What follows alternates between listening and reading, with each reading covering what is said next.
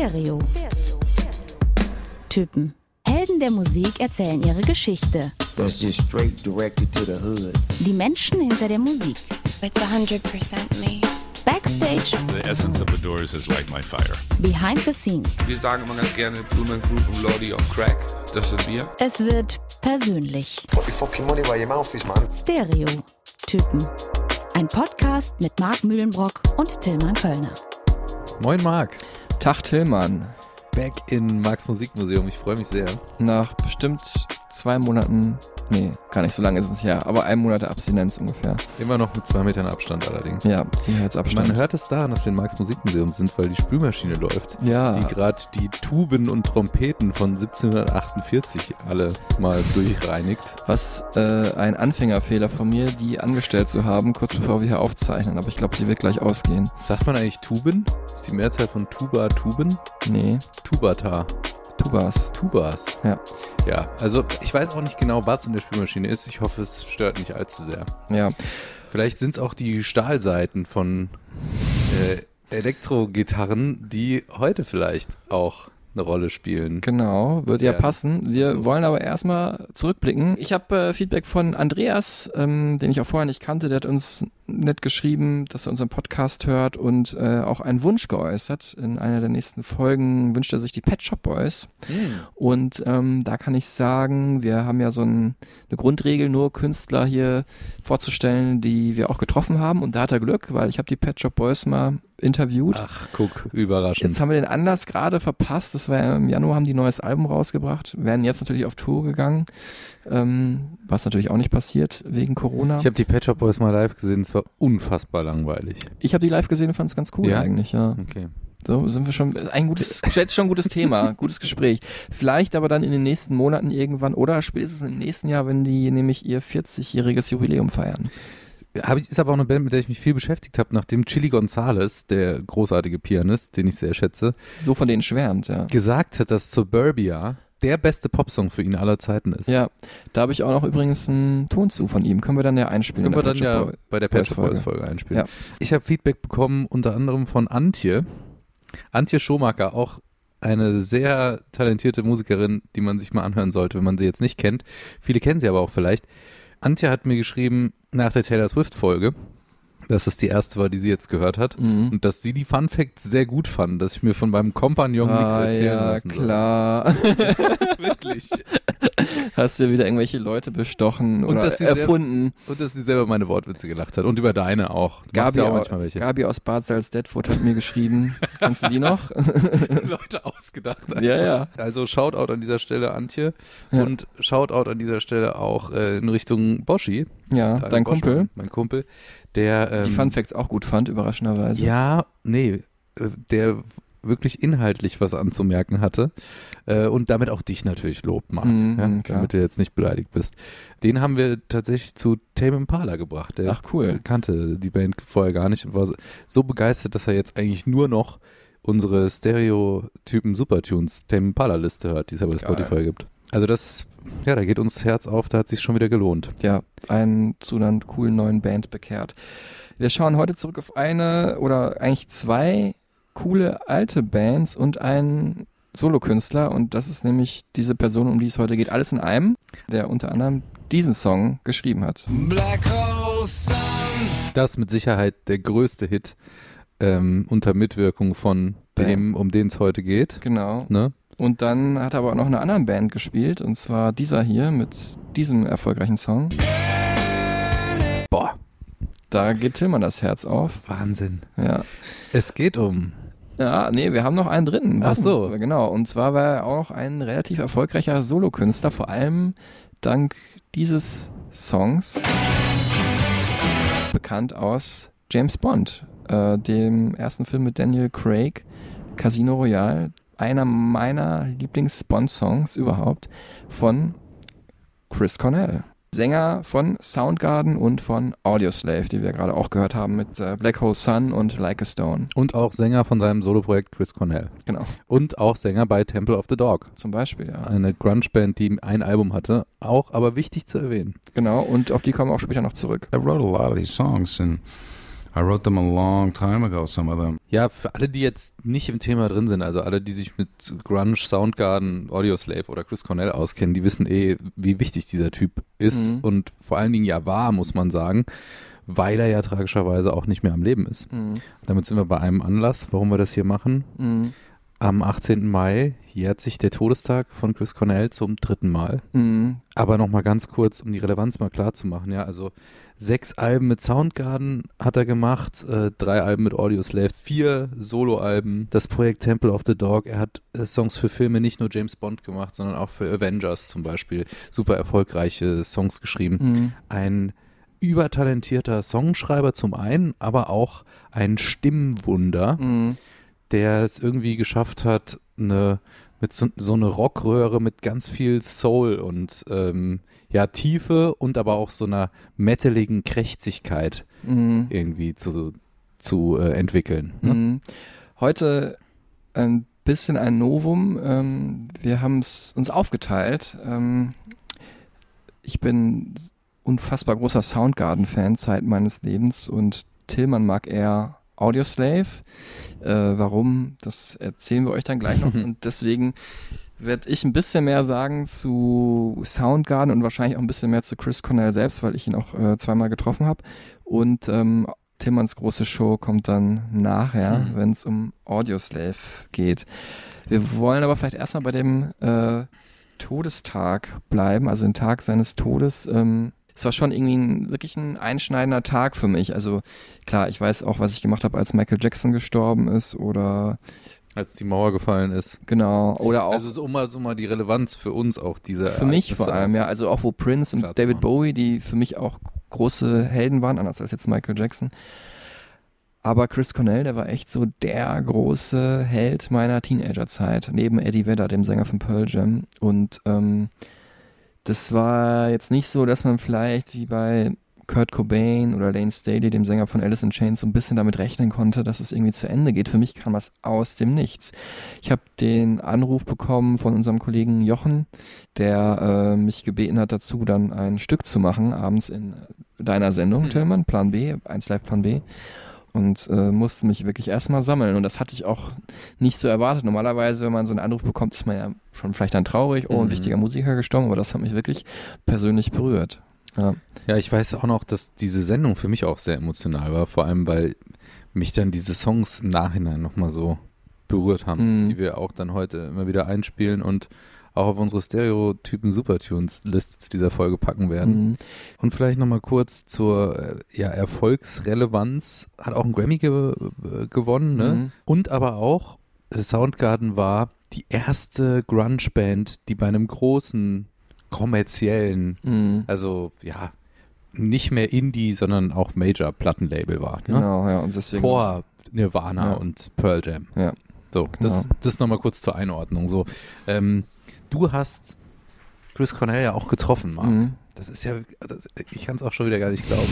und brauche jetzt von dir wieder dieses Bild und diese, die, dieses Gefühl, wie das damals für dich war, wann das war.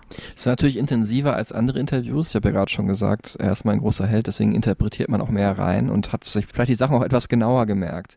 Ähm, also ich habe ihn zweimal getroffen. Einmal war das 2007 zu seinem zweiten Soloalbum Carry On. Tolles Album, oder? Das fand ich sehr gut, ja. Ja. Das hat mir gut gefallen.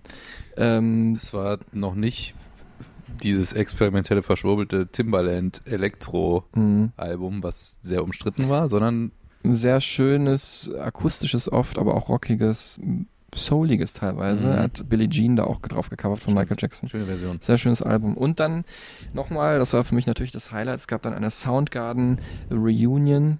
Äh, 2012 kam dann halt das Album King Animal raus Mhm. und äh, dazu habe ich ihn dann auch nochmal interviewt zusammen mit dem Bassisten von Soundgarden, Ben Shepard. Da habe ich die auch nochmal live gesehen am, im Mai in der Zitadelle in Spandau und dann haben die ja im Rockpalast noch ein Konzert gegeben in meiner Heimatstadt Dortmund äh, im FZW, was aber dann nie ausgestrahlt wurde, weil die so unzufrieden waren mit dem Sound. Mit dem Soundgarden. Genau, Soundgarden gibt's aber auch wirklich in Dortmund, deswegen kannst du diesen Witz an dieser Stelle Ja. nicht machen. Ist ein, oder gab es, es ist eine sehr beliebte Diskothek, die sich nach der Band benannt hat, glaube ich. Wusste er das? Hast du ihn darauf angesprochen? Nee, hätte ich mal fragen sollen, Ja, ne? Mist. Das Wäre ihm wahrscheinlich gewesen. egal gewesen. Ja, denke ich auch. Also als ich ihn getroffen habe, da hat er wirklich so dieses grungige, so, ne, da war, also sagen wir mal so, wenn man jetzt so, so Holzfällerhemd und so ausgeht, hat er verloren gehabt, war er auch eh immer so ein bisschen mittelmäßiger gekleidet, also eher schwarz und hatte da halt sehr edle schwarze Klamotten an, groß gewachsen, wie übrigens auch Ben Shepard, also Chris Cornell ist ungefähr so groß wie ich, Ben Shepard sogar noch ein bisschen größer. Und man muss sagen, er sah einfach blendend aus, ne? Was ein gut aussehender Mann Super, ne? eh schon immer ja Teenie-Schwarm gewesen. Fand ich schon auch gut, dass er ein schöner Mann war. Und ähm, da halt wirklich gut gealtert und so ein Elder Statesman des Rock. Mhm. Ähm, einige Kollegen haben dann, die ihn auch an dem Tag interviewt haben, 2012 haben dann gesagt, er hat es uns schon so ein bisschen zu sehr ausgestrahlt. Ich bin hier Rockstar. Ähm, ich fand eher so, der war entspannt, so, ne? Also Mhm. sehr, ja, von dem, was er erzählt hat, so eher so ein es- esoterischer Typ. Ähm, einfach sehr offen und auch ein sehr, ja, ähm, empfindsamer, emotionaler Mensch und vielleicht deswegen nicht so offen in dem Sinne, dass er sagt, hey, wie geht's dir? Jetzt quatschen wir mal locker, sondern man muss so ein bisschen auf ihn zukommen. Als Introvertiert galt er ja auch immer. Ja, wobei er trotzdem gut erzählen konnte. Er hat Fotos von seinem Sohn gezeigt, das fand ich total cool, nämlich von der Avengers-Premiere, Mhm. wo ja der Soundgang-Song Live to Rise ja gespielt wurde. Können wir noch kurz reinhören.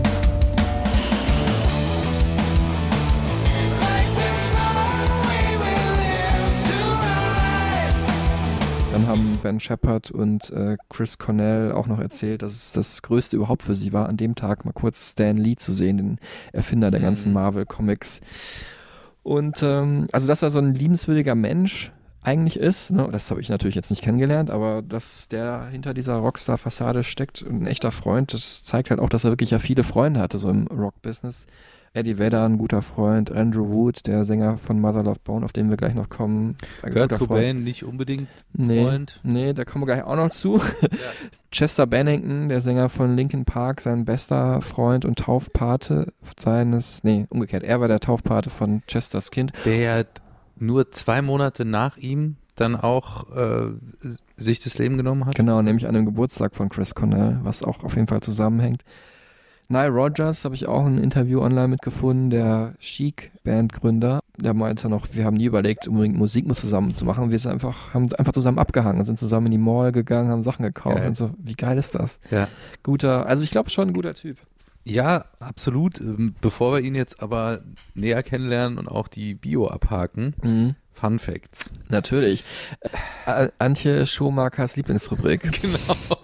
Die ja auch nicht ausbleiben dürfen, trotz ja doch eines traurigen Anlasses. Ne? Ja. Also wir haben uns jetzt auch mal mit Wortwitzen im Titel nicht weiter verkünsteln, was Genau. wir ja nicht machen, genau wie bei Whitney Houston. Oder George Michael, genau. Wenn es dann doch irgendwie auch einen traurigen Hintergrund hat, Mhm. dass diese Menschen leider nicht mehr am Leben sind. Aber Fun Facts, da ähm, muss man an dieser Stelle mal einen Shoutout raushauen an die Kollegen von der ARD Sportschau. Ja? Denn Be Yourself, die ähm, erste Single-Auskopplung vom zweiten Audioslave-Album, Mhm. Out of Exile, ist der Titelsong gewesen von der ARD Sportschau. Ehrlich? Ja. Wann denn? Äh, wann, wann kam das raus? Out of Exile. Der 2005 oder so, Äh, ne? so, ja. Ja. Ich weiß jetzt auch gar nicht wie lang, aber Mhm. es war auf jeden Fall im, im Trailer lief halt dieser Song.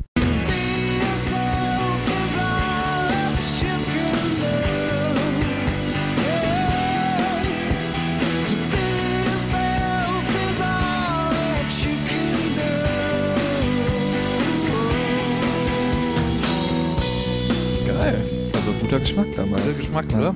Also an dieser Stelle Ja. Shoutout wieder in Richtung ARD-Familie. ähm, das wäre Fun Fact 1 Mhm. und damit habe ich dich ja schon mal überrascht. Ja, der war gut, der war Ja. gut, ja. Ich bin positiv gestimmt. Ähm, Fun Fact Nummer 2 wäre, und da, da gehe ich schon, steige ich schon ein bisschen in die Nerd-Welt, Ja. in die Nerd- Nerd-Grunge-Welt des Mark Mühlenburg ein. Mhm. Times of Trouble von Temple of the Dog. Mhm. Bin nicht so drin Mhm. im Thema Temple of the Dog, aber du kennst die Platte. Mhm. Ja. So.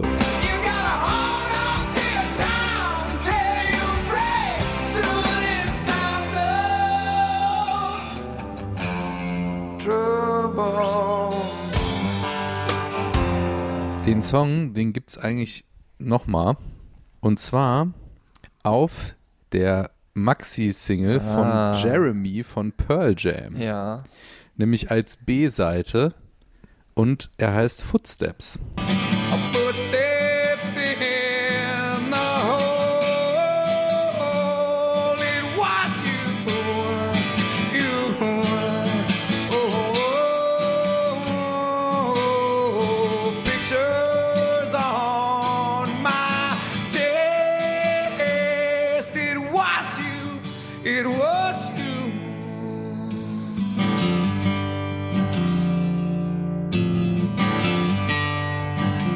Footsteps kenne ich sogar besser. Footsteps kennst du besser. Das ne? ist äh, natürlich der zweite Song neben dem beliebten Pearl Jam Show Closer Yellow Ledbetter auf der B-Seite, ne?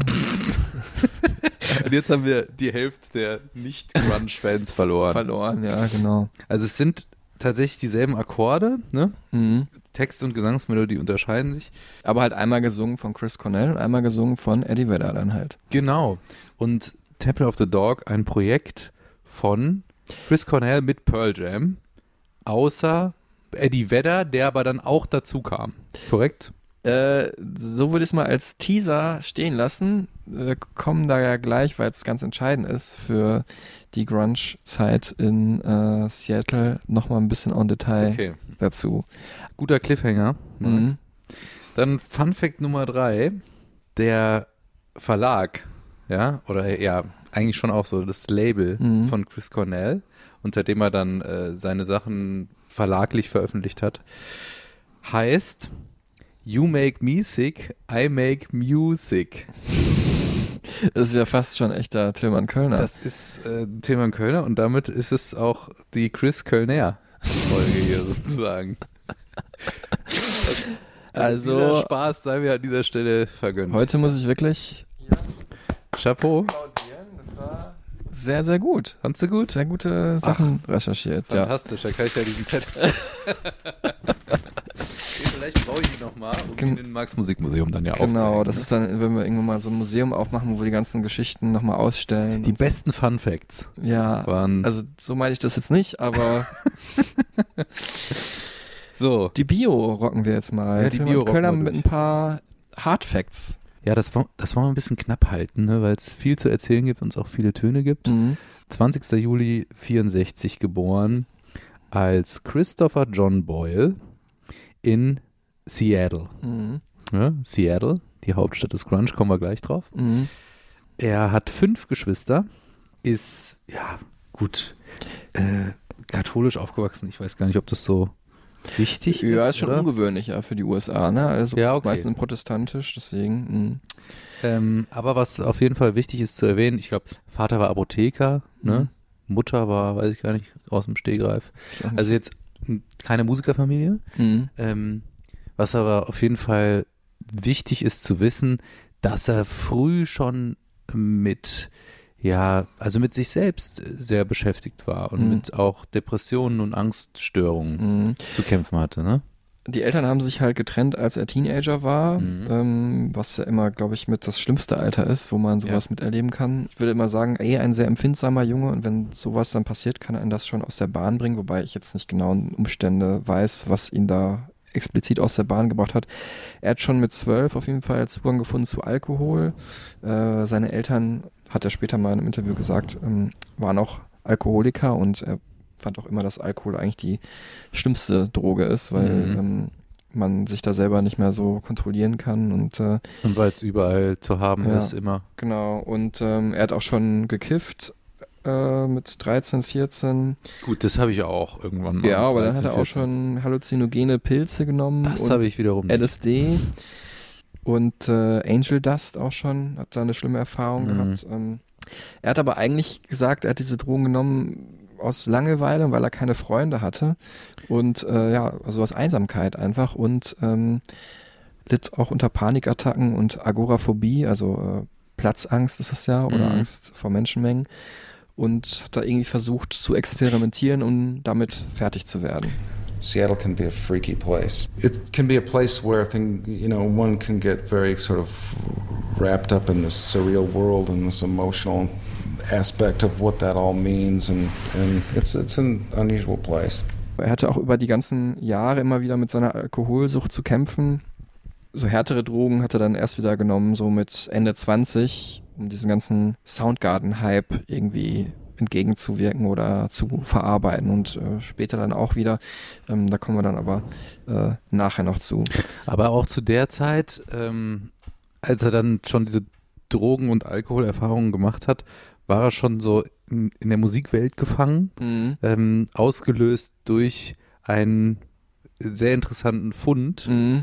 einer Plattensammlung äh, von den Beatles. Ne? Ja, Das ist so eine Story, die man überall liest. genau. In, ähm, ist im Keller seines Nachbarn hat er da äh, wirklich Also mehrere Beatles-Platten gefunden. Und sich durch die komplette Beatles-Diskografie durchgehört und Ja. sich da so richtig rein verloren. Genau, ne? Als er so neun, zehn, elf, zwölf war, sagte er, er hat zwei Jahre nichts anderes gehört. Und äh, ja, diese, das ist auch wichtig zu wissen, finde ich, weil Soundgarden-Songs trotz dieser ganzen Metal-Einflüsse auch oft sehr poppig waren, ne? oder auch was er später gemacht hat, ja sehr eingängig immer war. Und auch psychedelisch. Also dieses, Ja, was, was bei den Beatles, Beatles-Phase, ja. so Lucy in the Sky with Diamonds und so auch dieses ähm, sich verlieren in so Fantasiewelten, ne? Mhm. auch mit, ja, vielleicht LSD-Konsum und so, Mhm. findet sich durchaus auch wieder diese psychedelische Komponente. Er war auch großer Fan von Little Richard, auch vor kurzem verstorben, eigentlich Mhm. so der Miterfinder auch von überhaupt Rock'n'Roll-Musik. Ähm, und dann später natürlich, was immer, wo die Brücke eigentlich auch immer von Musikjournalisten gezogen wird, äh, großer Fan von Black Sabbath, die haben sie auch Ja. gecovert auf B-Seiten, genauso wie die Beatles auch. Und äh, dann ungewöhnlich, aber passt natürlich zu der Zeit, in der er groß geworden ist, in den 80er Jahren, so Gothic New Wave Bands, also die so die Alternativkultur der 80er Jahre waren wie Ultravox, Bauhaus, Ecstasy oder Susie and the Banshees. Er Ähm, hat dann Drums gelernt und Klavier. Bei äh, Soundgarden hat er auch erst in den Drums gesessen. Mhm. Und äh, die Band hat sich ja schon 84 gegründet. Und dann, hat dann haben sie dann drei Jahre gebraucht, um überhaupt mal die ersten Sachen äh, aufzunehmen, also beziehungsweise um die ersten Sachen zu veröffentlichen. Das war die Screaming Live EP, gesigned bei Sub Pop, dem legendären Label, das Grunge aus Seattle in die Welt rausgebracht hat. Auch Nirvana waren ja da gesigned. Und äh, hier hören wir mal kurz rein. Das ist der Song Hunted Down.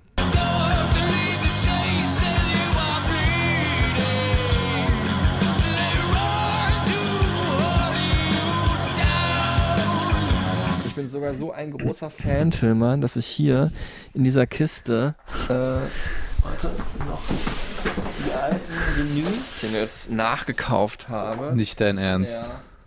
Das ist also einer der ersten Singles.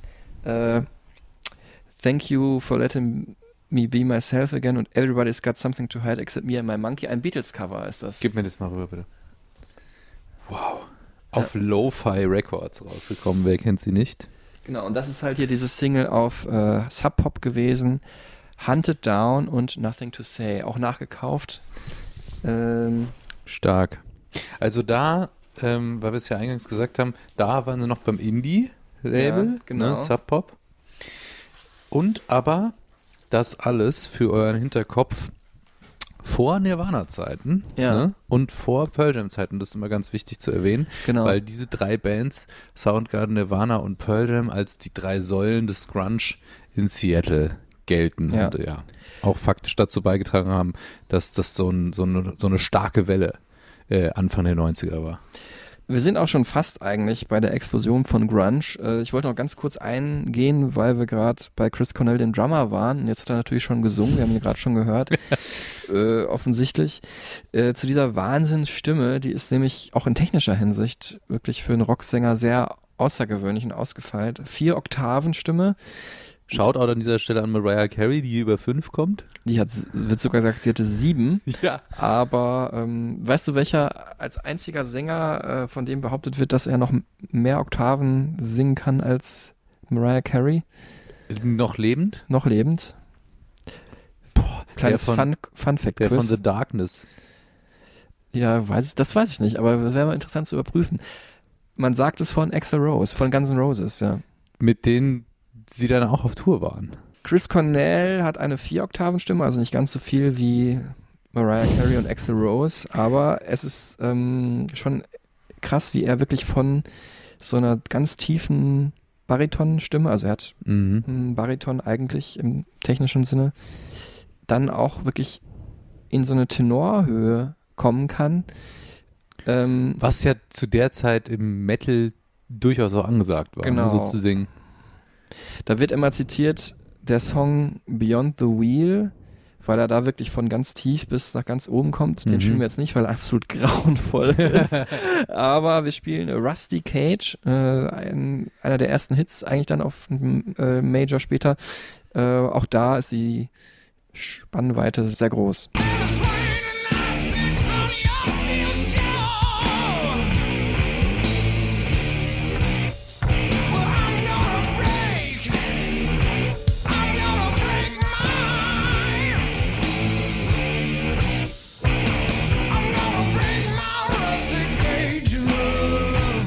Da so ein bisschen auch bei ACDC ne? und Mhm. bei auch Iron Maiden und so wirklichen Metal-Bands. Ja, Und mein Bruder hat das auch damals alles gehört. Das schallte immer aus dem, aus dem Zimmer nebenan. Und ich so, boah, schrecklich. ja. Deswegen bin ich da anders sozialisiert. Aber, und jetzt äh, kommen wir zu einer Frage, die ich dir an dieser Stelle unbedingt stellen muss. Axel Rose ist die Antwort. Die Antwort ist immer Axel Rose. Ja. Ja, Chris Cornell wird ja auch so als der Erneuerer, ne? so der neue Mhm. Messias des Rock bezeichnet zu dem Zeitpunkt, der halt die Rockmusik überführt hat in so eine neue Ära, in die Grunge-Ära. Mhm. Ja? Und dann halt dieses, ja, durchaus auch ein bisschen verstaubte, metalige Image irgendwie dem so ein Facelift gegeben hat und damit eine neue Generation Mhm. inspiriert hat. Würdest du dem zustimmen? Soundgarden standen ja immer so ein bisschen zwischen den Stühlen, ne? Also oft für Metal zu soft, für Mhm. Pop dann zu hart. Aber so, so ein düsterer Funk, Mhm. den äh, Soundgarden hatten, weil sie haben zum Beispiel auch oft, was ja total ungewöhnlich ist, für jede Rockband der 90er Jahre, das Saxophon mit eingebaut in ihrer Musik. Mhm. Und das fand ich damals richtig cool, weil es außergewöhnlich war. Eher so ein bisschen dann das, was später auch Faith No More vielleicht ja, haben, wobei oder? die ja eher Crossover waren und Die übrigens mal ein Album hatten, was Angel Dust hieß. Um Brücke egal. zu von vor 15 Es Minuten. werden ständig Brücken geschlagen. ja, ähm, Under the Bridge, apropos. Nee, das, Nee, machen, mach- wir, das machen wir später auf, das Fass, ne? jetzt Sortieren wir uns. Genau. Ich würde schon sagen, dann, wenn man sagt, Soundgarden war in den Anfangsjahren eine Metal-Band auf den ersten EPs und Alben, die sie dann bei den Indie-Labels veröffentlicht haben, dann haben sie die Metal-Musik auf jeden Fall erneuert, in nämlich die Musik, die dann nachher Grunge genannt wurde. Mhm. Ich, aber ich Mhm. finde, sie haben sich auch über die ganzen Jahre immer diese psychedelische, vertrackte, coole Note bewahrt. So ein bisschen haben die so ein das Image so für mich, wenn du sagst, so auf den Punkt gebracht, sind so die Außenseiter unter den Außenseiter-Bands. Ne? Wenn wir kommen ja jetzt zum Grunge, das war ja die Außenseiter-Musik eigentlich. Ne? Hat ihren äh, Ursprung in Seattle, Mhm. wo es vorher nichts gab, außer, glaube ich, das Grab von Jimi Hendrix. Was irgendwie nennenswert in der Und Pop- äh, die Statue, ja genau, da war ich übrigens auch schon mal, habe mir die Statue von Jimi Hendrix angeschaut. Aber das war wirklich so, ne? Also musikalisch war da vorher wenig los. Ähm, also es war halt in dem Nachbarort Olympia, da ähm, ist halt die Riot Girl Bewegung entstanden, so in den Ende der 80er Jahre parallel eigentlich. Und äh, ja, sonst Quincy Jones kommt aus Seattle Mhm. oder ist da aufgewachsen, ist glaube ich nicht da geboren, oder ist da aufgewachsen, aber sonst war da wirklich nicht viel. Also was man so von, von Detroit, Motown und so ja, sagt. Ne? oder äh, New York, was wir auch hatten, Punk und Künstler- Hip-Hop in New York, genau. Szene oder Und. Grunge ist eben der Sound äh, von Seattle und ähm, daran haben halt äh, Soundgarden einen großen Anteil und äh, Chris Cornell hat natürlich damals nicht in solchen Begriffen oder Labels gedacht wie Grunge, das wurde ja erst viel später so benannt, Mhm. sondern der wollte einfach nur Musik machen. when I, was um, 21, 22, 23, you know, you never know what's going to happen. I, I, I was always sort of under some kind of stress. The first was like Soundgarden was a band for three years before we put out a record at all. And we were starting to get tired of songs we'd written and we hadn't even been able to put them on a record yet. You know, that was my first concern. And then it was like, after that record was released, you know, are people going to like it enough that we can make a second one? And you know, and then when the Seattle scene became an international scene, I, and then I was worried, like, will people take it as sort of Soundgarden being part of a fad, you know, or will we get to move on as a band? But then we did that, you know, and we proved ourselves, I think, with our last two records as being like a band that can do anything. Die Geschichte des Grunge, 80er Jahre Kapitalismus in den USA halt ganz groß geschrieben. Ronald Reagan, uns geht's allen gut, aus den Charts stürmen positive Songs und da hat halt diese Gegenkultur in Seattle gezeigt, nee, es ist nicht alles toll. Mhm. Wir wollen zum Beispiel gar kein äh, Teil dieser ähm, Erfolgsgesellschaft, dieser Leistungsgesellschaft sein. Äh, wir wissen nicht, was wir wollen und ähm, Ja, was haben wir denn damals auch dann? Da hatten wir auch sowas wie Whitney Houston. Da ja, hatten wir sowas wie Wham. Also alles Sachen, die wir auch hier schon abgehandelt haben. genau, zum Beispiel. ähm, äh, in der Popmusik sowas wie eine ja, positive Form des Eskapismus Mhm. und auch so eine gewisse heile Welt einem Mhm. vorgegaukelt hat. Und die wurde jetzt mit der Grunge-Gitarre sozusagen wieder eingeschlagen. Genau, man muss dazu sagen, das Depressive in der Musik war auch ein Stilmittel. Also vor allem für die Leute, die es gehört haben. Nicht alle Menschen, die das gehört haben, wurden dadurch depressiv oder waren depressiv. Die fanden einfach die Musik gut. Aber natürlich, wenn man jetzt sich die Sänger anschaut, dieser vier oder man kann auch sagen fünf großen Grunge-Bands, äh, wenn wir da die Stone Temple Pilots noch dazu Mhm. nehmen mit äh, Scott Wieland, dem Sänger, dann sind die bis auf Eddie Vedder, den Sänger von Pearl Jam, alle verstorben. Also das war schon eine innere Depression oder innere, zumindest Traurigkeit, die die in ihrer Musik verarbeitet haben. Mhm. Der Sound der Generation X, äh, zu der ich mich erzähle, du eigentlich auch? Ja, bist auch Ich noch. bin schon ein bisschen Y auch noch. ja, großes Fragezeichen auf jeden Fall. Why? Das werden wir jetzt nicht erläutern an dieser Stelle, glaube ich. Meinst du, man kann das vereinfacht so zusammenfassen, wenn man jetzt diese Säulen des Grunge nimmt, Nirvana, Pearl Jam, Alice in Chains und Soundgarden, ne? dann sagen wir mal, Nirvana kommt eher aus dem Punk, Mhm. ne? Pearl Jam vielleicht eher aus dem klassischen Rock'n'Roll, Aus dem Hard Rock, ja. ja aus dem Hardrock, Soundgarden eher vom Metal Mhm. und Alice in Chains eher so aus dem, so was, was Neubauten oder so aus diesem Industrial. Ja, auch Industrial Den- und Metal und Mhm. äh, auch so ein bisschen äh, US-Südstaaten-Musik und Soundgarden halt eher so, dann vielleicht eher so Jazz- und Funk-Sachen noch mit drin. Mhm. Ja. Ich fand es ganz witzig, dass dass es so eine Szene gibt, so ein Video anscheinend, ähm, wo aber Kurt Cobain äh, sich über Chris Cornell lustig macht Hm. und seinen Gesangsstil so nachäfft. Ne? Mhm. Kennst du dieses Video? Das kenne ich, das ist in der äh, Doku Montage of Hack Ah. drin, die ja vor wenigen Jahren erst veröffentlicht wurde mit Privataufnahmen, aber unter Erlaubnis von äh, Courtney Love, der Oh, die habe ich immer noch nicht gesehen. Ist sie gut? Ist gut, aber man fragt sich auch die ganze Zeit, ob der das wohl gewollt hätte, dass wir das alles sehen, so diese super privaten Dinge. Ich finde das schon auch erschütternd in gewisser Mhm. Weise. Und da geht es jetzt zufälligerweise, Tillmann, genau um diesen Song, auf den ich jetzt zu sprechen kommen wollte. Jesus Christ Post. Nein, äh, Outshined ist Ach es so. nämlich, genau. Ähm, wir sind übrigens gerade im Jahr ähm, 91 beim äh, zweiten Major-Label-Album Bad Motorfinger. Das Jahr, wo Grunge explodiert ist. Jesus Christ Post, was du gerade gesagt, ist so ein absoluter Fanliebling, wird, wurde auf Konzerten total gefeiert.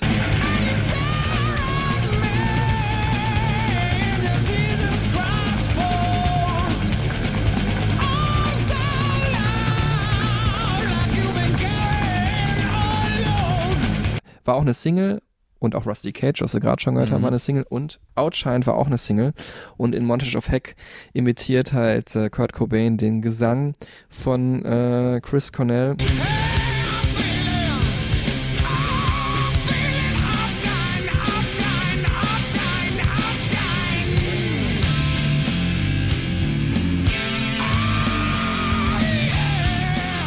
Das war aber ein wichtiger Song für ihn. Für wen jetzt? Für Kurt Cobain? Für, nein, ja, nee. Für den nicht. Der hat sich drüber ihn lustig gemacht, weil, also, der fand halt einfach auch, das hat er übrigens auch bei Eddie Vedder kritisiert, dass die mit ein bisschen zu viel Pathos singen, ne? Und Boah, so. Bei Eddie Vedder finde ich auch dieses Yeah, yeah. Du, bitte, äh, rede an dieser Stelle nicht weiter. Nee, okay.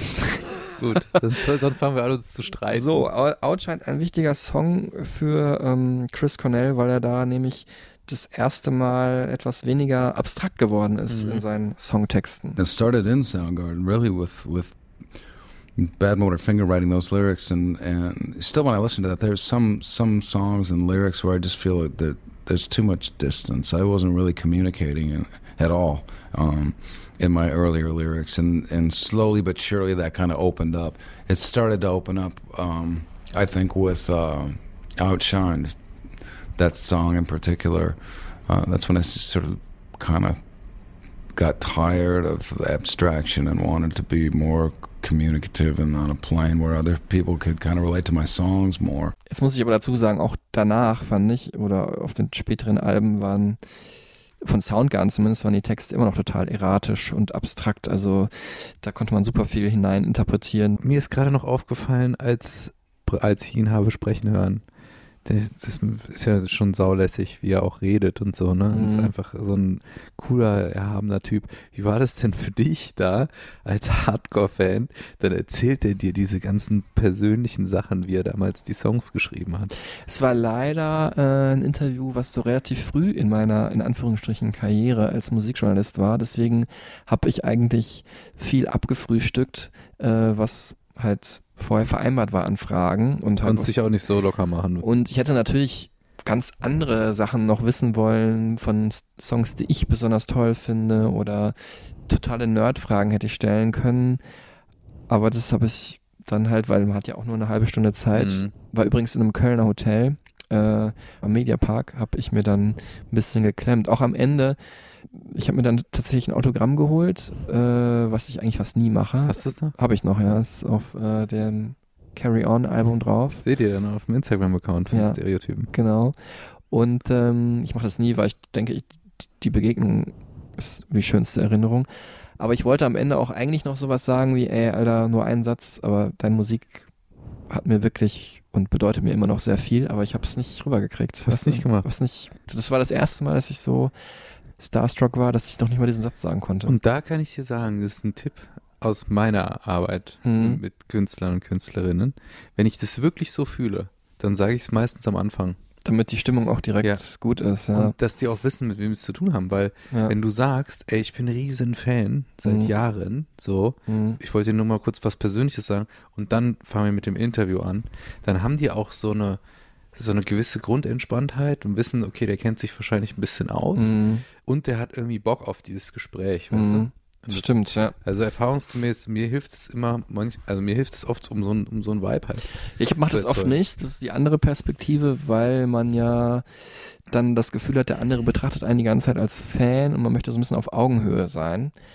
Das ist eine andere Herangehensweise, aber im Prinzip natürlich, um eine positive Stimmung zu schaffen, hast du recht. Das dein, ist eigentlich schlecht. Deine Interviews, muss man dazu sagen, sind ja meistens anders, weil du ja eher dann auch neutrale mhm. Fragen stellst, die für viele interessant sein könnten mhm. oder für viele Sender oder so. Als dass ich jetzt in die Tiefe gehe genau, in einem bestimmtes ja der Thema. der dann irgendwie äh, mit dem mal eine Viertelstunde auch persönlich irgendwie reden mhm. kann, mhm. ne?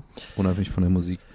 Jetzt kommen wir zurück zur Soundgarden Schrägstrich Chris Cornell Historie, aber es ist in dem Moment ja die Soundgarden Historie. Ähm, Anfang der 90er explodiert Grunge und äh, daran ist äh, Chris Cornell nicht nur in Anführungsstrichen schuld mit seiner Band Soundgarden, sondern auch, weil er das äh, Bandprojekt Temple of the Dog ins Leben gerufen hat.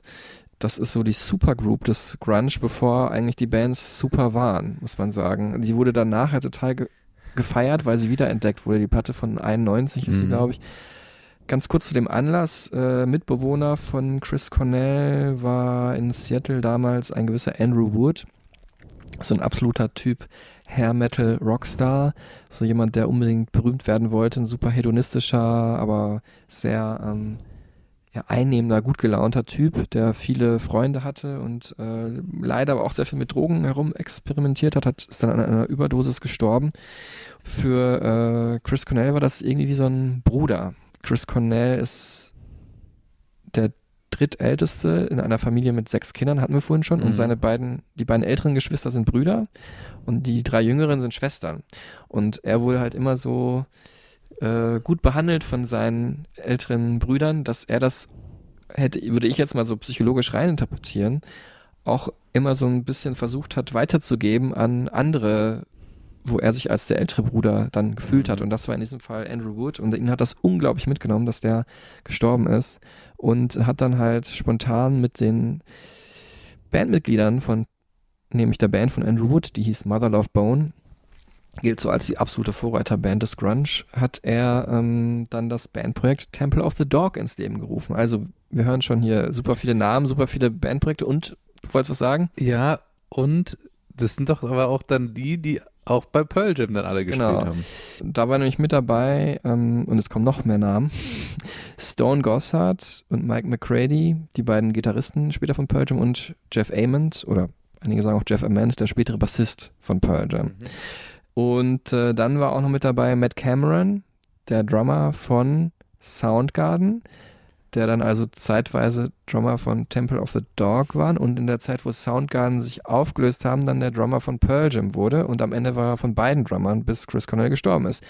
Also wir teilen noch in tief eins Nördel, aber eigentlich die entscheidende Figur da noch ähm, war Eddie Vedder äh, aus ursprünglich Chicago, dann in San Diego gelebt und er kam neu an in äh, Seattle und dann hat Chris Cornell den auch ja, wie einen kleinen Bruder so ein bisschen behandelt und so eingeführt in die Stadt, in die Rock-Szene, ins Crocodile Café, wo sich damals alle getroffen haben, war ich auch Natürlich. Mal, also nicht damals, ne? Das ist mir natürlich angeguckt. Kein besonderer Laden, aber natürlich mal nett, an so einem Ort gewesen zu sein. Und ähm, äh, hat da so ein bisschen Eddie unter seine Fittiche genommen und die haben dann auch einen Song auf dem Album zusammengesungen. Und das war der wunderbare Song Hunger Strike. And it's on the table,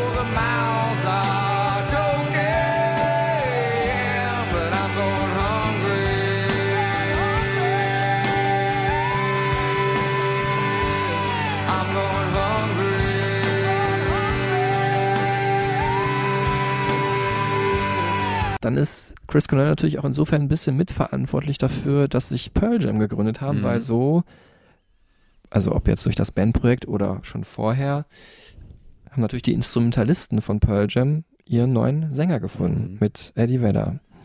Wahnsinn. Das ist die Geschichte des Grunge. Aber erfolgreicher waren ja eigentlich dann Nirvana und Pearl Jam. Ja, Also das waren ja die Vorzeige. ja genau. Ähm, wie gesagt, Soundgarden so ein bisschen die Außenseiter unter den Außenseiter-Bands, dann doch noch ein bisschen vertrackterer Sound. Hatten aber natürlich auch vor allem durch Chris Cornell und seine Beatles, seinen Beatles-Fund Mhm. als äh, junger Teenager äh, da schon auch eine super krasse Eingängigkeit und äh, das wird halt super stark bewiesen dann auf dem Megaseller äh, Super Unknown, natürlich vor allem wegen dieses Songs hier.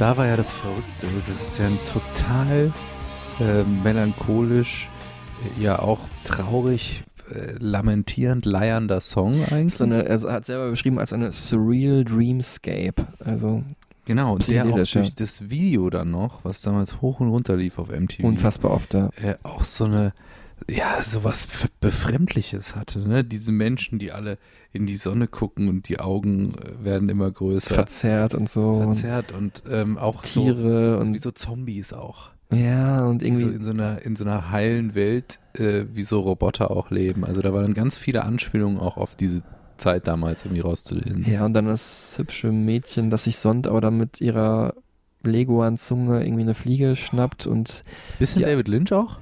Auf jeden Fall, ja. Haben wir auch schon öfters jetzt erwähnt, ne? Aber der Regisseur war Howard Greenhawk oder Greenhall. Hat man davor oder danach nie wieder was von gehört, also ich zumindest nicht. Nee, nicht so wahnsinnig bekannt. Egal. So oder so, Black Hole Sun, der große Knall. Ja. Und- Erfolgsknall. Und, und auch ein, für ihn ein sehr ungewöhnlicher Song, so dieses verzerrte psychedelische, das hatten die vorher in dem Maße noch nicht. Also das war eher so verbunden mit vorher auf dem Album Bad Motorfinger mit einer gewissen Härte. Mhm. Und hier, ja, war es was Neues. Das sagt er hier auch. Since uh, I've been writing songs, I've been looking for every time I sit down to write a song, something new, something different, um, something that I haven't done before. Um, but I definitely I don't I don't go into it wanting to make a record that's really eclectic. If anything, I end up worrying at the end that that it's you know gonna f- that all the songs are gonna fit together on a record and make sense. the sequence is is very important to that record because if it wasn't sequenced the way that it is, I don't I don't think it would work. I think that it's very much from beginning to end. Um, a mood that kind of moves through um, almost like an opera in a way where it starts out and from song to song it moves you through a bunch of different moods and ends sort of where it does uh, naturally but it, you, there's no other combination I could have put the songs in to make it work. Ja, er sagt's hier, äh, Soundgarden-Musik war immer sehr eklektisch und das hört man auch ganz besonders auf diesem Album hier, sehr abwechslungsreich. Ähm, es war auch nicht so, dass die jetzt so, äh, so, ein, so verschied diese verschiedenen Elemente, von denen wir vorhin gesprochen haben, Metal, Funk, auch ein bisschen Jazz teilweise, Pop, psychedelisch immer in einen Song gepackt haben, sondern dass die Songs relativ unterschiedlich oft klangen. Mhm. Ne? Am erfolgreichsten waren dann immer die straighteren Rocksongs. Aber auf dem Album gab es indischen Einschlag, äh, zwei Songs damit, einmal von Ben Shepard und einmal durch den äh, Gitarristen äh, Kim Tail, ähm, der indische Roots hat. Äh, auf dem Titeltrack zum Beispiel hört man das. Ähm, und äh, dadurch hat sich dieser ganze Soundgarden-Sound auch irgendwie zusammengefügt. Die haben sich einfach in, in den Anfangsjahren irgendwie drauf geeinigt, ungefähr wie sie klingen wollen und haben das da immer wieder, haben da immer weiter dran gefeilt. Bands usually are um, a group of like four, three or four or five individuals that sort of agree on certain types of music that they like, um, and everything else, you know, is sort of outside that group. And bands, for bands to survive, they have to sort of bring things in that other members might not like. Um, and sometimes it works really well. Like Soundgarden went from Bad Motorfinger to Super Unknown. We really made big changes and and songs and, and influences that we brought in, but we really were open to that. Um, and it worked really well. Textlich ist das Album dann halt wirklich so dunkel, wie halt äh, diese depressive Grunge-Musik in der Zeit war. Es geht wirklich um ähm, Missbrauch, Selbstmordgedanken, Rache, aus mhm. ist das Gefühl ausgeschlossen zu sein, Verlust, Tod. Und ähm, natürlich auch über das, was wir gerade gesprochen haben, über diesen Nonkonformismus, also nicht Teil der Leistungsgesellschaft zu sein und man das Gefühl zu haben, man ist irgendwie alleine, wie hier in dem äh, Song The Day I Try to Live.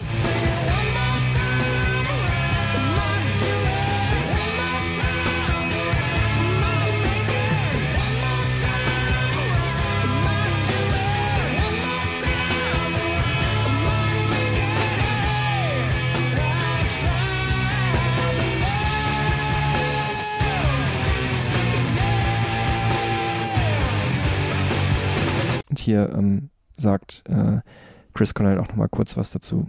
Super Unknown, yeah, there were big moments in in songs like "The Day I Tried to Live," where I've had so many people tell me that that song um, saved their life or made like a huge difference in their life. That was that was important to you know it was important to learn that I had the power to do that because I wasn't sure if I did as a lyricist until it actually happened. You know, over time, I think I I switched from being someone who really enjoyed writing music, but lyrics was hard. I always had a lot of songs that needed lyrics, and I, was always struggling to have enough lyrics, and so I could record the songs and make the demos or whatever, or make the record. And um, now lyric writing is really fun for me. Uh, I, I really enjoy it, and I look forward to it. And um, you know, it's always something that's challenging, but I don't. I feel like like there's something, um, some hurdle that I had to get over as a lyricist, and I must have done it, you know, because now it's it's something that I really look forward to all the time. Mit Super Unknown, was ja auch unser Folgencover hier ist, mhm. ist auf jeden Fall der Peak von Soundgarden erreicht. Und danach geht es dann auch durchaus auseinander von den Vorstellungen, wie man Musik macht. Ja, genau, das hat er gerade gesagt in dem O-Ton davor. Äh, Down on the Upside war dann schon das äh, letzte Album der Band und auch irgendwie so der Grund für den Split. Die Musik wurde nämlich dem Gitarristen Kim Tail äh, zu poppig. Also Chris Cornell hatte eher so seine Beatles-Ideen so im Hinterkopf. Es ist am Endeffekt so ein Mischmasch von dem Album geworden, fand ich, aber ein sehr gutes Album. Es gilt eigentlich so unter den Grunge-Fans so äh, gilt das als das Ende des Grunge, nämlich Echt? als äh, Soundgarden Down on the Upside veröffentlicht haben. Das ist das letzte große Grunge-Album, also und wir reden hier von zwei Jahre nach dem Tod von Kurt Cobain, also wir sind im Mhm. Jahr 96. Ich habe damals unglaublich drauf gewartet, bin immer wieder zu Müller for Music. Nee, Sa- Saturn war es gegangen, um, äh, mir, um da zu fragen, wann kommt denn die Platte endlich? Und dann war es auch wirklich rum, um diese Zeit rum. Im Mai 96 kam die dann raus. Ja, es war wirklich, äh, hatte dann auch wieder sehr psychedelische Stücke, sehr harte, auch orientalische, eigentlich ein bisschen wie Super Unknown, nur alles ein bisschen extremer. I think Down on the Upside was was closer to to this in terms of the the sounds and overall production, and like the, it's a combination of of um, Adam Casper and us producing it, and and um, he did an amazing job. Um, keeping the integrity of those recordings and performances and, and yet like like walking that, that tightrope between the, having that edge and having clarity of the performances and all of the competing frequencies and Soundgarden is not easy when it comes to that because we you know we all want everything to be loudest you know We- um, we all, you know I've always wanted loud guitars but then you know you got to hear the vocals and it's like that balance between that and then how much bass before it eats starts eating everything and and um, and the, you, you need to hear all of Matt's subtleties because he there's a lot of them. Um, and Kim has some crazy, weird sounds coming out of every direction. And that, that, when you start trying to juggle all that, and you want that to sound fierce, and you want definition, in other words, you want everything, it's hard to do. And, and Adam did a really great job. Mein Lieblingssong auf dem Album, äh, ich mir, den wir jetzt mal kurz anspielen, ist wirklich einer der, der wahrscheinlich mit dem merkwürdigsten Gitarrensolo aller Zeiten. Ich habe in der letzten Folge, wo es um YouTube ging, schon gesagt, ich mag keine Gitarrensoli. Du hast gesagt, das Beste ist das von The Fly. von The Fly, von, von U2. Und das The hier ist, ich weiß nicht, ob es unter den fünf besten ist, aber es ist auf jeden Fall das coolste, außergewöhnlichste. Wir hören es mal kurz.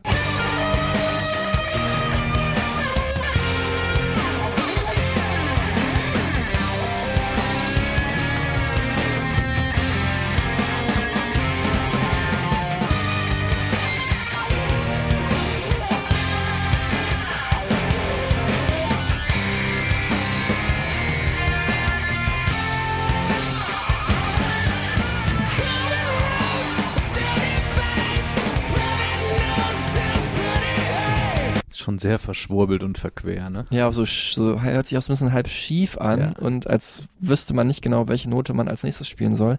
Aber für mich hat sich das einfach nie abgenutzt und auch der ganze Song nicht. Mhm. Das ist der Song, den ich in meinem Leben am häufigsten gehört habe. Wirklich. Ja, und ähm, ich habe dann damals im Metal Hammer gelesen, mit etwas Erschrecken, die über den Song geschrieben haben. Pretty News klingt so, wie als hätten Aerosmith einen schlechten Tag. Wow. Was eine super harte Beleidigung ist. Ja. Der Song hat natürlich heute eine schwierige Bedeutung. Pretty News heißt die hübsche Schlinge. Natürlich keine prophezeiende Bedeutung. Es geht einfach um die Versuchungen im Leben. Aber wir wissen ja alle, dass, oder viele wissen, dass Chris Cornell sich erhangen hat. Und ähm, ich glaube, es ist vielleicht ein Grund, warum der Song heute nicht mehr gespielt wird. Und natürlich auch, weil er jetzt kein großer Hit war, obwohl es die erste Single war. Mhm.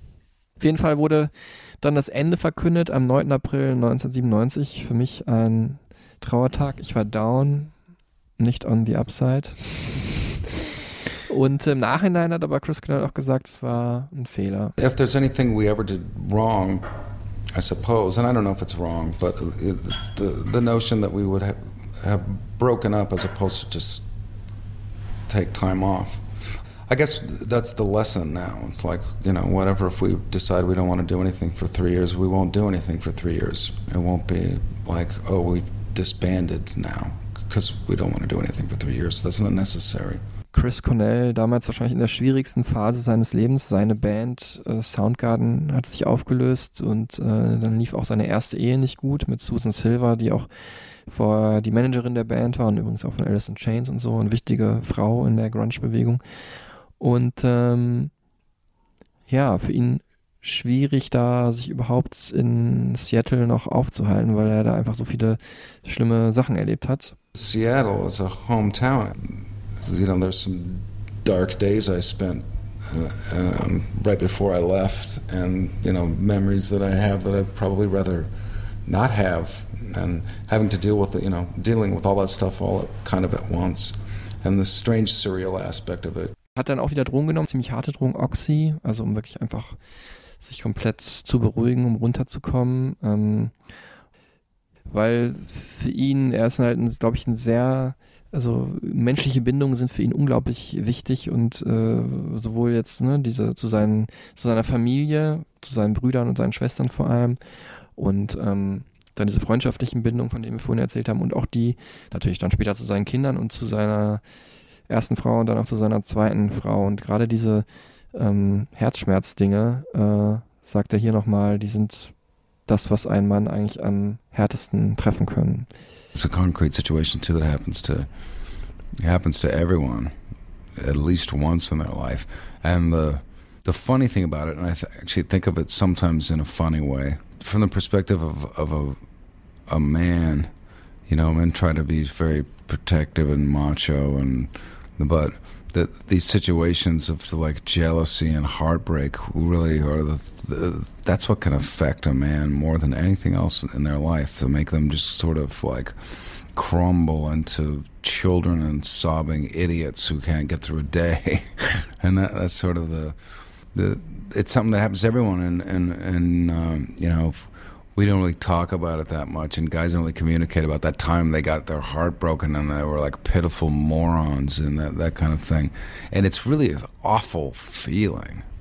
You know, it's like one of the worst feelings anyone can have, male or female, in their life. And uh, horrible, especially that moment of that realization. Du hast jetzt gerade gesagt, dass äh, Schlimmste, was einem Mann widerfahren kann, ist natürlich Quatsch. Ne? Also es kann auch, ist ja auch, gilt ja genauso für Frauen oder Mm, er hat halt nur diesen geschlechtsfrei sozusagen. Genau, diesen, diesen Widerspruch halt, dass Männer immer cool und hart sein müssen, das Mhm. von der Gesellschaft vorgeschrieben wird und äh, die Spülmaschine ist übrigens fertig. Können die Instrumente rausholen. Genau. Ähm, ja, dass man äh, als Mann eher cool und hart sein muss, äh, wie es die Gesellschaft halt so will und ähm, aber natürlich genauso zerbricht, wenn die Liebe vorbeigeht. Aber was macht man dann als Musiker, äh, wenn die Liebe vorbei ist oder wenn man trauert? Man sucht sich natürlich einen neuen musikalischen Output oder man packt es in seine Songs. Äh, und in diesem Fall war das zunächst mal ein Soloalbum. Mhm. Äh, das Album Euphoria Morning. Ähm, Fand ich auch super damals. sehr gute, Auch sehr, sehr tiefe. Platte. Äh, ich fand ja schon der die erste Single Can't Change Me, die blickt so ein bisschen auf seinen James Bond Song Mhm. voraus. Stimmt. Aber wir hören jetzt mal äh, kurz einen der emotionalsten Songs, die Chris Cornell je geschrieben hat, Sweet Euphoria. Sweet euphoria.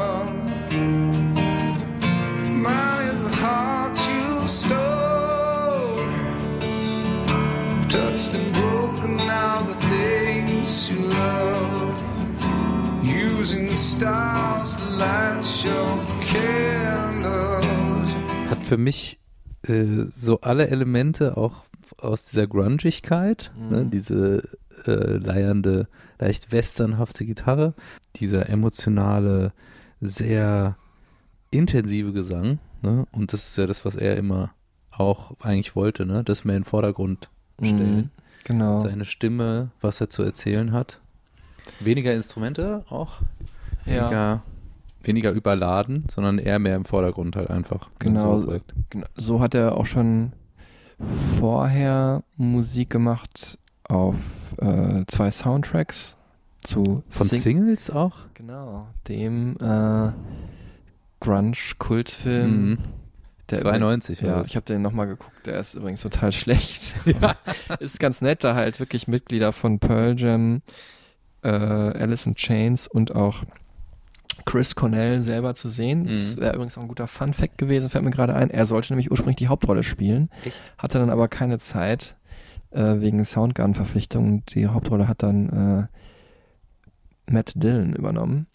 Und ähm, später hat er für den Film Great Expectations auch einen Song geliefert, der auch total schön ist, äh, der auch auf unserer äh, Stereotypen Supertunes Playlist zu finden sein wird. Genauso wie Songs dieser Band hier, die Tillmann Kölner total feiert.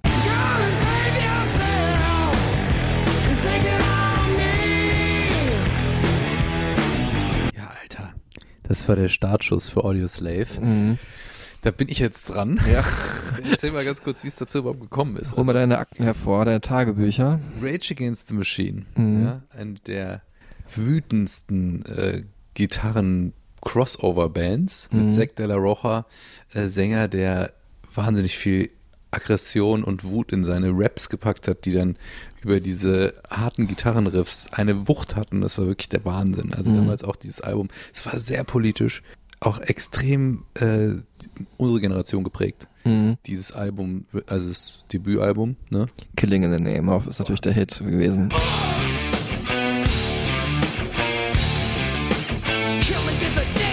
Killing in the Name of ist ja mittlerweile so ein, wird ja leider oft missbraucht auf auch Hochzeits- und Firmenveranstaltungen, wenn die Leute ausrasten wollen, genau wie Thunderstruck von ACDC oder so. Ähm, Oh, das ist aber weit auseinander, aber Tut mir immer ein bisschen in der Seele weh, Mhm. tatsächlich. Ähm, aber äh, anyway, also Zack de la Rocha steigt 2000 so roundabout aus äh, Rage Against the Machine aus, bevor sie gerade Zehnjähriges eigentlich feiern wollten. Mhm. Und die Band wollte weitermachen. Dann kamen sie irgendwie mit Rick Rubin in Kontakt. In jeder Folge taucht er auf, Star-Produzenten. Und Rick Rubin kommt irgendwie auf die Idee, Chris Cornell anzuhauen, der ja zu der Zeit nicht mehr in Soundgarden war Mhm. und auch gerade dabei ist, sich ein bisschen zu sammeln. Mhm. Ähm, war gerade mitten im Entzug. Ne? Mhm. Ja, und daraus entsteht dann erst Civilian, wie dieses Projekt Mhm. ursprünglich mal hieß, und dann aber Audio Slave. When Audioslave started, it was something that uh, could have easily not worked. But when you know, we thought we'll just get get together in a room and and uh, see what happens. And it really worked. It really clicked right away. It was fun and exciting. Es werden mit Rick Rubin zusammen innerhalb von 19 Tagen 21 Songs aufgenommen. Mhm. Also es geht wahnsinnig schnell. Ja, und wir haben es Cochise gerade schon gehört, was ein äh, Feuerwerk im wahrsten Sinne des Mhm. Wortes, wie auch das Video dazu. Ein einziges Feuerwerk. Es hat eine wahnsinnige Energie und Wucht. Die, die Energie und Wucht von, äh, von Rage Against the Machine und diese emotionale Vielseitigkeit der Stimme von Soundgarden, nämlich Chris Cornell. Mhm. Also wirklich eine super, super Group. Mich wundert's auch nicht, dass du die so gut findest, Tillmann, weil ähm, wir haben auch schon mehrfach drüber gesprochen. Äh, ich bin ja eher ein Freund des regnerischen Seattle Sounds und wo des warmen kalifornischen Sounds Ja. vielleicht. Und ähm, sie kommen dann doch deiner Lieblingsrockband, den Red Hot Chili Peppers, auch sehr nahe. Ne? Ey, es gibt da teilweise Songs, die könnten, also unabhängig davon, dass der Schlagzeugsound einfach eins zu eins wie der Schlagzeugsound von den Chili Peppers klingt, den Mhm. Rick Rubin da gebaut hat für Audio Slave. Manche Songs könnten auch einfach Red Hot Chili Peppers Songs Mhm. sein, ja? Also gerade auf dem zweiten Album Be Yourself. Diese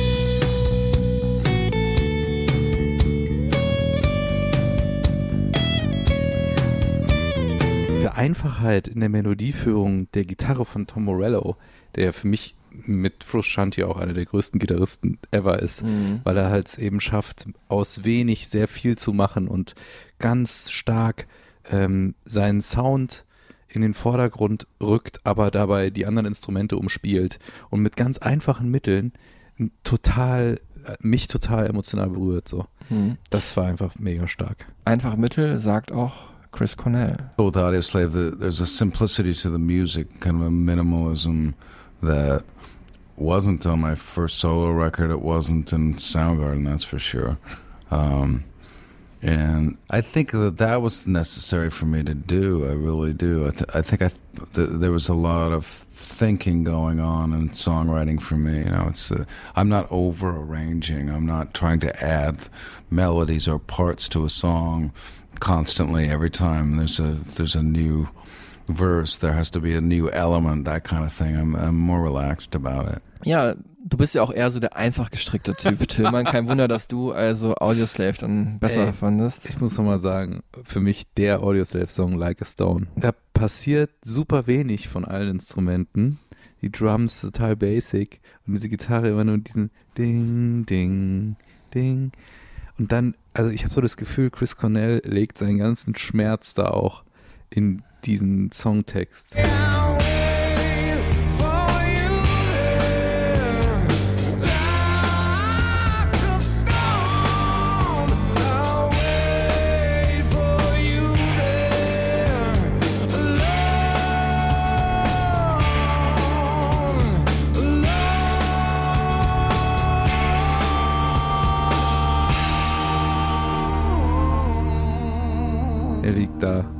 wie ein Stein, wartet er. Es ist, es hat auch so viele Bildlichkeit, die so für mich diesem Grunge auch zuzuordnen Mhm. ist, ne? Like a Stone ist schon auch so ein bisschen so eine Grunge-Phrase, oder? Mhm, Ja, doch schon. Ich fand Audioslave auch das erste Album richtig gut und davon ist der Song ja auch, aber mit der Zeit fand ich sie dann doch irgendwie uninteressant. Ich will nicht sagen langweilig, aber dazu mochte ich Chris Cornell zu sehr, aber wenn man sich vorher vorgestellt hat und wir sind ja in dem Alter, wo wir auch die Bands Soundgarden und Rage Against the Machine vorher schon kannten und jetzt machen die Mitglieder, ehemaligen Mitglieder aus denen Bands, ähm, machen jetzt eine gemeinsame Sache. Wie stellt man sich das vor? Und dann hört sich das am Ende genau so an, wie du es dir vorstellst. Also es ist wirklich die Quintessenz dieser beiden Bands und Mhm. nichts Außergewöhnliches dabei. Ja, auch diese Härte in den Riffs von Rage Against the Machine, die werden aber trotzdem so abgefangen. Weil Chris Cornell natürlich viel wärmer singt als Ja. Zack de la Rocha und es war für ihn auf jeden Fall, jetzt gerade gesagt, eine wichtige Zeit, um äh, runterzukommen, um wieder in einer Band zu sein. Ne? Es hat ihm geholfen, also er hat natürlich auch Entziehungskuren damals gemacht, um von den Drogen runterzukommen.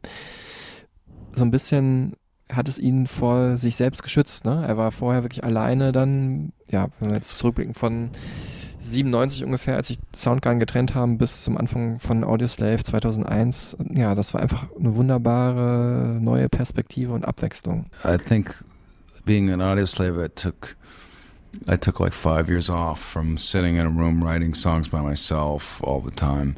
Um, I did a, I did a little bit of of that with Audio Slave, but most of it musically we'd all sort of write together in a room, and then I would write the lyrics later. Um, so I t- so I had several several years of in a row of like not being alone in a room writing and demoing and that kind of thing, and that was really good for me. I think. Um, because getting back into to writing alone, I'm really refreshed. I really love doing it. Zeitlich ähm, bewegen wir uns in der Ära von Audioslave 2001 bis 2007, Mhm. drei Alben. Ähm, äh, machen sie zusammen, sind super erfolgreich, spielen Stadien. Unter anderem auf äh, Kuba auch in Havanna, Genau. ein ganz besonderer Gig. Erste amerikanische Band, die dann Gig äh, for free in äh, Havanna gespielt hat, um auch ähm, ja, ein politisches Statement zu setzen, wofür Mhm. ja Rage Against the Machine auch ganz krass vorher standen. Mhm. Ähm, das ist die Audioslave-Zeit, die wir jetzt ja damit einfach mal kurz abhaken, damit es nicht zu sehr ausufert. You know, there's only so much time I think I could spend writing songs that way with those guys. I think it had a lifespan, and and um, it, and it ended, and uh, I really needed to just kind of be able to move with a little more freedom musically, and um, I think with Audio Slave we, we had room to move. But it would have taken a lot of effort, and I would rather just do that, to put that effort into making my own records now. 2006 der Bond-Song, Mhm. der nochmal, ja, das äh, Erfolgslevel, das äh, Bekanntheitslevel. auch. Bekanntheitslevel von Chris Cornell nochmal äh, ganz anders definiert. Ne? Ja, weil er dann natürlich einfach in den Mainstream-Medien äh, da vertreten war. Auch geschuldet dessen, dass natürlich auch selber sehr gut aussah, selber irgendwie so ein bisschen wie James Bond aussah. Es war auch ein super Start, um äh, Daniel Craig zu etablieren. Genau, weil es nämlich- neuen Bond.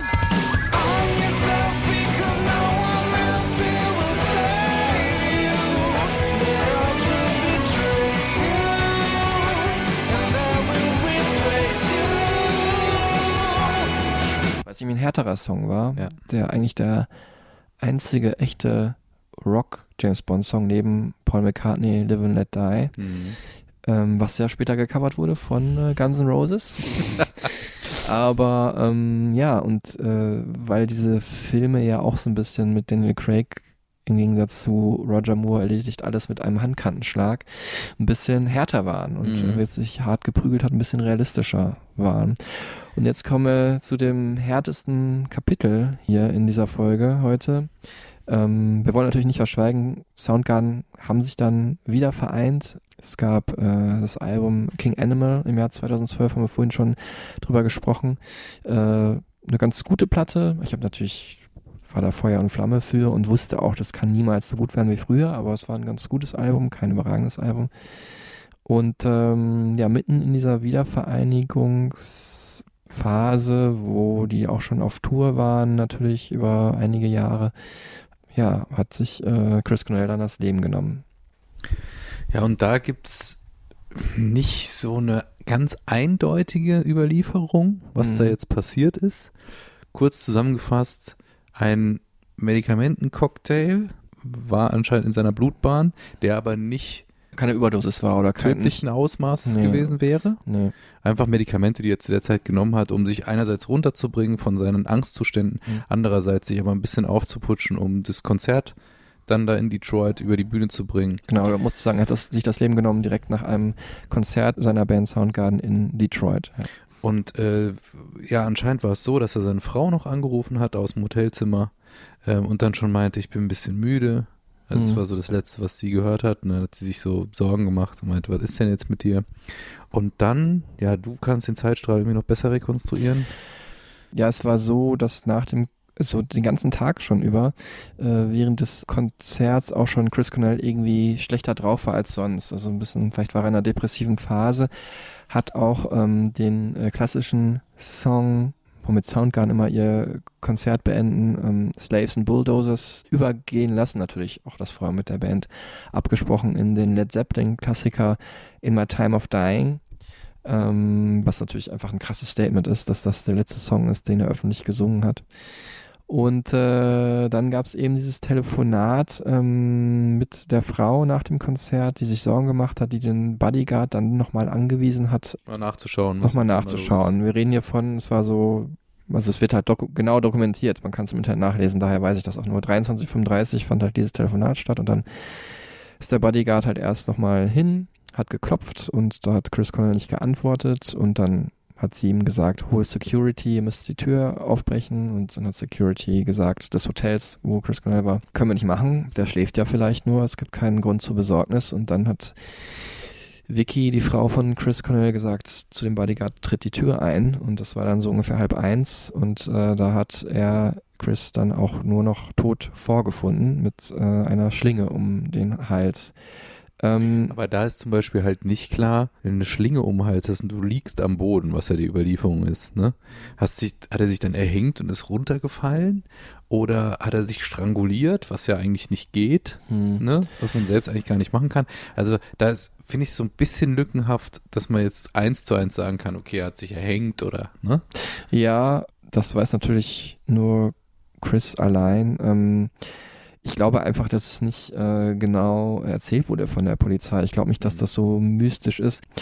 Du hast angefangen, diese Erzählung über den Tod von Chris Cornell mit dieser Medikamentencocktail, ähm, wo und darauf hat sich dann tatsächlich die Witwe von Chris Cornell, Vicky Cornell, seine zweite Frau, so ein bisschen gestürzt, die ähm, gesagt hat, ja, es gibt da ein Medikament dabei, Ativan, ähm, das kennen wir unter eigentlich dem Namen Lorazepam etwas genauer.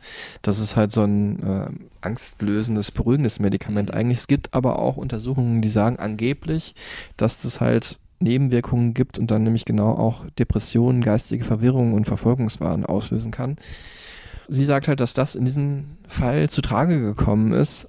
Es war aber allerdings keine Überdosis und es ist auch nicht bewiesen, dass dieses Medikament das auslöst. Ich vermute eher, ja, dass es vielleicht so ist, dass sie einfach dadurch, dass, wenn man sagt, Chris Cornell hat sich das Leben genommen, weil er unter Depressionen litt und an dem Tag das nicht mehr ausgehalten hat, dass sie das irgendwie als eine Art Schuldzuweisung oder so versteht, dass sie denkt, Mhm. ähm, sie hätte das irgendwie verhindern können, ne, wenn sie besser aufgepasst hätte oder wenn sie ihm mehr Liebe entgegengebracht hätte, was natürlich eine total bescheuerte und falsche Annahme ist, weil äh, natürlich Depression nicht, ähm, das ist eine Krankheit, man kann nicht das heilen, wenn man dem anderen mehr Liebe schenkt.